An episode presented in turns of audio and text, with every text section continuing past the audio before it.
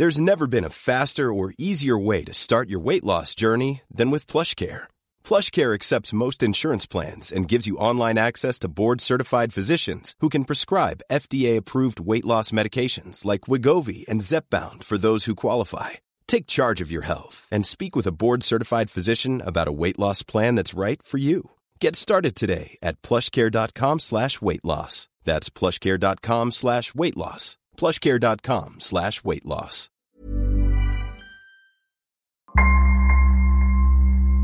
Bonjour, je suis Claudia Prolongeau et vous écoutez Crime Story, le podcast fait divers du Parisien. Décidément, ce sont les faits divers et leurs conséquences qui ont la vedette aujourd'hui. Des restes humains ont été retrouvés sur la propriété. Le préfet de la région Corse a été assassiné de plusieurs balles dans la tête ce Un soir. couple et ses quatre enfants ont disparu. L'enquête s'oriente aujourd'hui vers un geste criminel. Chaque semaine, je vous raconte une grande affaire criminelle en m'appuyant sur l'expertise du chef du service police-justice du Parisien, Damien Delseny. Bonjour Damien. Bonjour Claudia. Aujourd'hui dans Crime Story, Le violeur de la Sambre, épisode 3 sur 4, en partenariat avec France 2 à l'occasion de la diffusion de la série Sambre, une série inspirée de cette affaire et réalisée par Jean-Xavier de l'Estrade. Depuis un peu plus de 20 ans maintenant, euh, des dizaines de femmes ont été violées ou agressées sexuellement sur ce périmètre très restreint euh, de quelques kilomètres carrés le long euh, de la Sambre. Ni les policiers, ni les gendarmes, ni les magistrats, personne n'arrive à trouver la clé de cette énigme. En 2012, le violeur de la Sambre est toujours dans la nature. Et il continue à commettre ses crimes. Le lundi 12 novembre, Julie, 43 ans, se rend à son travail dans un supermarché de la zone commerciale du Quesnoy, entre Maubeuge et Valenciennes. Elle part de chez elle vers 5h35. En passant devant le cimetière, elle croise un homme venant vers elle et marchant sur le trottoir d'en face. Elle n'y prête pas attention et continue sa route, écouteurs sur les oreilles. Quelques minutes plus tard, l'homme la rattrape et en serre son cou avec son bras, en lui donnant des coups de poing au visage de l'autre main. Il la fait tomber et la menace de la tuer si elle crie. Julie se débat. Elle parvient à agripper le bonnet de l'homme et à le lui arracher avant qu'il prenne la fuite. C'est un bonnet noir en polaire, sale et troué. Devant les gendarmes, elle affirme avoir eu l'impression qu'il cherchait à la violer. L'agression est qualifiée par les gendarmes de menace de mort. Le bonnet est placé sous scellé, mais ils sont incapables d'exploiter l'ADN qui est dessus. Près d'un an plus tard, en septembre 2013, la plainte de Julie est classée sans suite. Elle est à ce moment-là à l'hôpital, elle a tenté de mettre fin à ses jours. Franck Martins, qui n'a pas lâché le dossier, retrouve la trace de l'analyse ADN du bonnet. Il la passe dans le fichier national automatisé des empreintes génétiques. C'est la même que celle déjà trouvée sur plusieurs victimes. Mais elle ne correspond toujours pas à un nom. À partir de ce moment-là, le violeur de la Sambre ne fait plus parler de lui. Aucune plainte à propos d'une agression qu'il pourrait avoir commise n'est déposée. Cinq ans plus tard, le mardi 6 février 2018, Lydiane Ducastel, une autre archiviste de la police judiciaire de Lille qui travaille avec Christine Andrieux, reçoit un message de policier belge. Noyé parmi d'autres informations, le récit d'une agression sexuelle attire son attention. Une agression survenue la veille et qui la pousse à prendre son téléphone pour appeler Franck Martins. Tu as vu ce qu'il s'est passé à Herculine hier?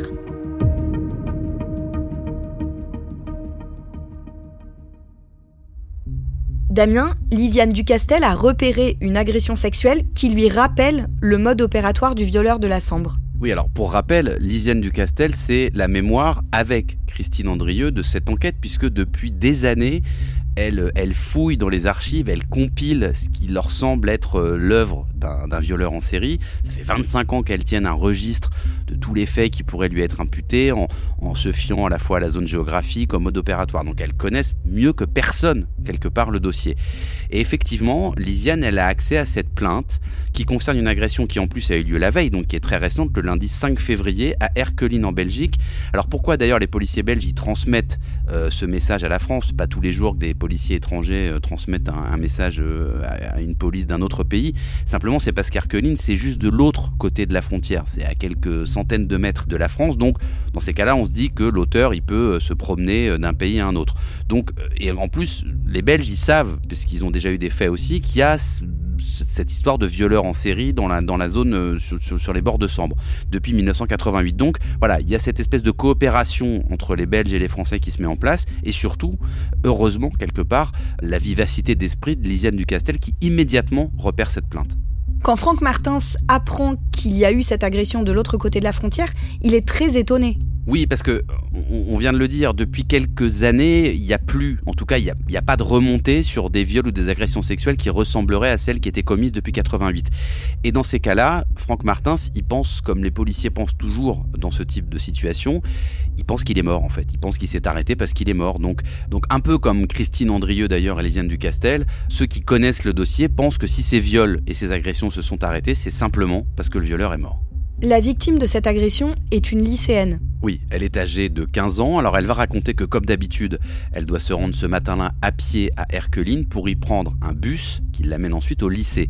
Alors elle est un peu en retard ce matin-là, elle décide de prendre un raccourci, elle va traverser euh, le parking de la douane, donc on est vraiment tout près de la frontière, hein. et elle se met à longer euh, les voies de chemin de fer, elle a mis euh, ses écouteurs sur les oreilles, elle, écoute de la musique, et elle regarde ses pieds, enfin elle a les yeux rivés sur le sol, elle fait pas tellement attention à ce qui se passe autour d'elle, mais à un moment donné, elle va apercevoir une espèce d'ombre derrière elle, une présence, quelque chose, et avant qu'elle ait eu le temps de se retourner, elle sent que quelqu'un lui agrippe les cheveux.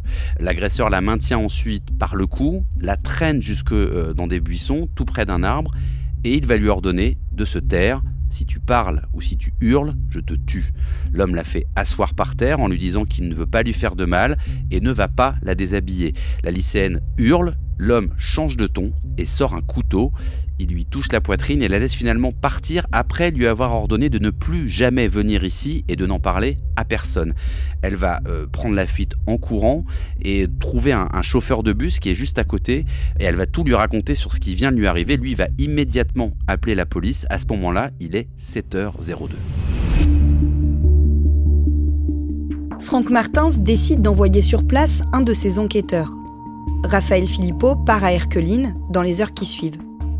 Quand il arrive là-bas, les policiers belges lui disent qu'ils ont les images d'une voiture, une Peugeot 206 gris clair, immatriculée en France, et qui s'est garée sur le parking de la gare vers 6h45. Les images ne permettent pas de relever la plaque en entier, mais seulement une partie. Raphaël Philippot note que l'enjoliveur droit est cassé et que l'aile arrière droite est abîmée. Puis il repart. Sur la route du retour, il prend l'initiative de faire le tour des usines du coin, au cas où il retrouverait la voiture. Et en effet, il découvre le même modèle, garé sur le parking d'une petite entreprise, côté français. Les chiffres de la plaque d'immatriculation visible sur la vidéo concordent et la voiture présente les mêmes traces sur l'enjoliveur et l'aile arrière droite. Quand il retrouve Franck Martins, les deux policiers cherchent le nom du propriétaire. Ils l'identifient et c'est la douche froide cet homme n'a rien à voir avec les signalements qu'ils ont reçus. Il n'a pas la bonne corpulence, pas la bonne taille, ce n'est absolument pas le profil qu'ils imaginaient. À tel point qu'ils décident de ne pas l'appréhender et d'attendre un peu pour savoir si c'est bien lui qui utilise le véhicule. À la place, ils installent des caméras à proximité du parking de l'entreprise pour surveiller la voiture. Rapidement, les images montrent un homme qui n'est pas le propriétaire officiel de la voiture, venant reprendre la 206. Franck Martins dit plus tard ces mots. Sur un grand écran à la police judiciaire, j'ai vu marcher vers moi le portrait robot grandeur nature.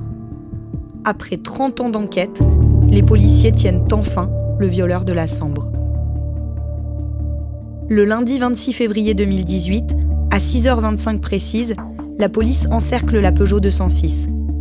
En ouvrant la portière de son véhicule, je me dis, c'est lui, se souvient Franck Martins. Sa tenue vestimentaire, son signalement, sa bonhomie, tout correspondait. Et j'ai vu à son regard qu'on ne s'était pas trompé.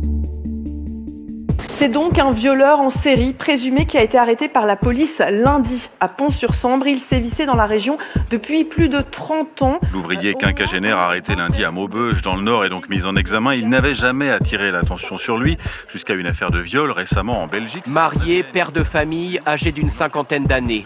Voilà le profil du suspect qui aurait commis au moins une trentaine de viols et agressions sexuelles depuis près de 30 ans.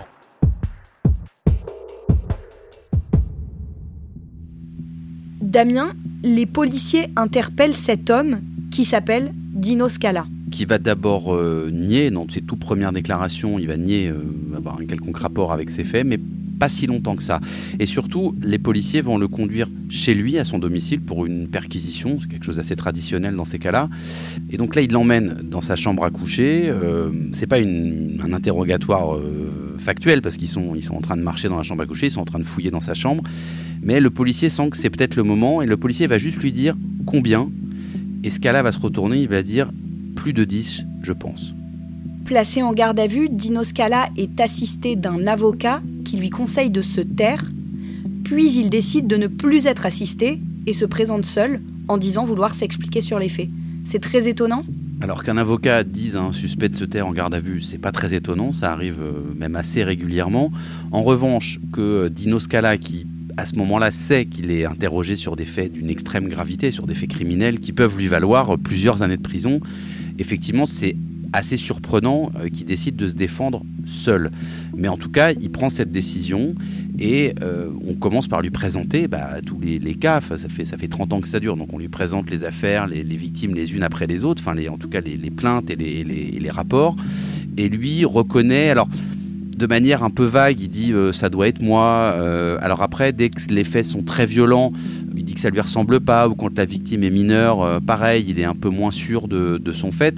Et puis surtout, il va d'emblée jouer sur l'ambiguïté d'une supposée double personnalité euh, dont il serait même quelque part la, victime, le prisonnier, quand il va dire plusieurs fois aux enquêteurs euh, c'est l'autre Dino. Donc comme s'il y avait deux Dino Scala, un Dino Scala sociable, gentil, et puis un Dino Scala qui viole des femmes et des jeunes filles tôt le matin. Est-ce que son profil surprend les enquêteurs? C'est ce qu'on appelle des, profils un peu. Euh, c'est des gens qui ont des clivages. Enfin, c'est les psys surtout qui disent ça. C'est-à-dire des gens qui peuvent avoir une vie sociale euh, en apparence parfaitement rangée, un travail, une femme, des enfants, des activités, euh, voilà, même associatives, et puis qui aussi ont une activité criminelle euh, qui peut durer pendant plusieurs années. C'est pas heureusement des profils qui sont très répandus, mais c'est des profils qui sont assez fréquents en matière criminelle, de personnes qui arrivent à cliver en fait leur vie, c'est-à-dire une vie en apparence complètement classique, complètement normale et sans histoire, et une vie beaucoup plus sombre qui elle est faite d'activités parfaitement criminel. Dino Scala, par exemple, il, est, il a été pendant des années euh, euh, entraîneur et président. Il a eu des responsabilités dans un club de foot local. Donc c'est, typiquement quelqu'un qui est parfaitement euh, intégré, inséré dans la société, dans la vie locale. Selon Franck Martins, Dino Scala ressemble beaucoup au portrait robot qui avait été fait, mais qui n'avait pas été diffusé. Oui, alors déjà on peut être très étonné que des portraits robots soient pas diffusés parce que le principe d'un portrait robot c'est de le montrer au plus grand nombre pour qu'on puisse le reconnaître. Euh, effectivement, il y en avait un qui avait été dressé notamment par la police belge au début des années 2010 et qui, quand on le voit à ce moment-là, ressemble vraiment beaucoup à Dino Scala. Euh, alors la question des portraits robots, elle s'était posée dès la fin des années 90, quand la police judiciaire de Lille avait repris l'affaire. Euh, simplement, il s'était retrouvé avec plusieurs croquis, trois croquis dressés en 96 et 97, mais qui étaient assez dissemblables. C'est souvent le problème avec les portraits robots on a rarement euh, voilà, un visage euh, complet, précis. Euh, en fonction des témoignages, ça peut vraiment beaucoup, beaucoup varier sur le fait d'avoir des cheveux, de ne pas en avoir, la forme du visage, la corpulence. Donc en matière d'enquête criminelle comme ça sur des meurtres ou des viols sériels, les enquêteurs sont toujours très, très, très prudents avec les portraits robots qui restent des éléments d'enquête extrêmement subjectifs. Venez d'écouter Crime Story, Le violeur de la Sambre, troisième épisode sur quatre. Cet épisode a été créé en partenariat avec France 2, qui diffuse depuis le lundi 13 novembre Sambre, une série inspirée de cette affaire et réalisée par Jean-Xavier de l'Estrade. Suite et fin de ce podcast dans l'épisode 4, déjà disponible sur le site leparisien.fr et sur toutes les plateformes d'écoute. Crime Story est le podcast fait divers du Parisien.